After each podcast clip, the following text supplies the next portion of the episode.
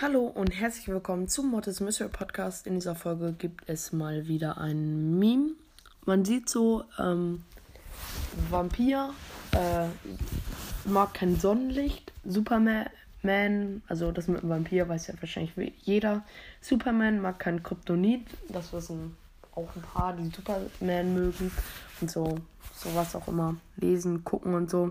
Die wissen das. Ähm, und dann sieht man so, Brawlball mag keine guten Randoms.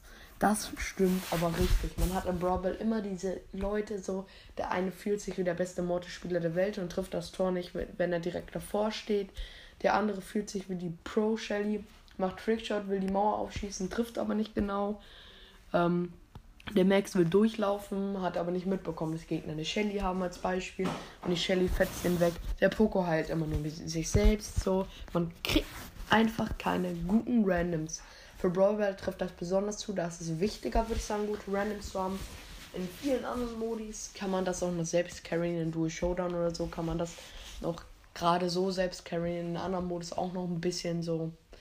Ja. Deswegen finde ich es auch so schade, dass in Solo Showdown so viel geteamt wäre, weil dann wäre Solo Showdown der perfekte Modus. Du kriegst keine Bad Randoms und so.